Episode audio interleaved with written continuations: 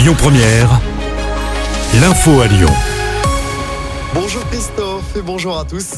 À la une à Lyon, ce rassemblement pour la paix au Proche-Orient aujourd'hui, c'est à l'appel de l'intersyndicale. Le rassemblement va se tenir devant la préfecture du Rhône en soutien aux victimes civiles de la guerre entre Israël et le Hamas. Le rendez-vous est donné à midi et demi tout à l'heure.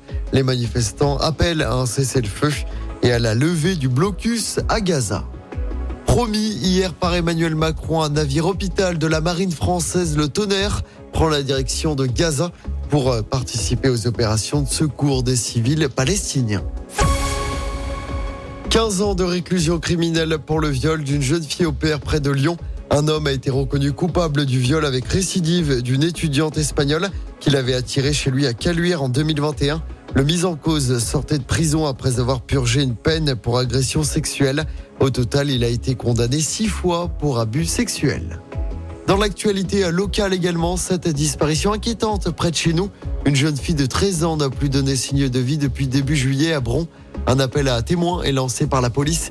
La jeune fille est susceptible de se trouver à Lyon ou à Marseille. On vous a mis sa photo et son signalement complet sur notre site et notre application. Du monde sur les routes demain à l'occasion du deuxième week-end des vacances de Toussaint. Bison futé le drapeau orange dans le sens des départs dans la région. La journée est même classée rouge en Ile-de-France. En revanche, le trafic s'annonce beaucoup plus fluide pour samedi et dimanche. Et puis on connaît le palmarès des meilleurs boulangers du Rhône. Le prix de la meilleure baguette tradition a été décerné à la boulangerie des Canuts dans le 4e arrondissement.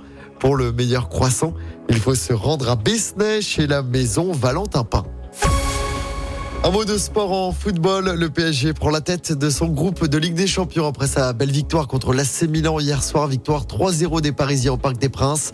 Paris prend une option sur la qualification pour les huitièmes de finale de cette Ligue des Champions. Les Parisiens se déplaceront en Italie lors de la prochaine journée.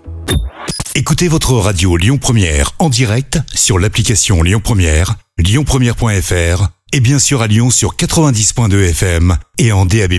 Lyon Première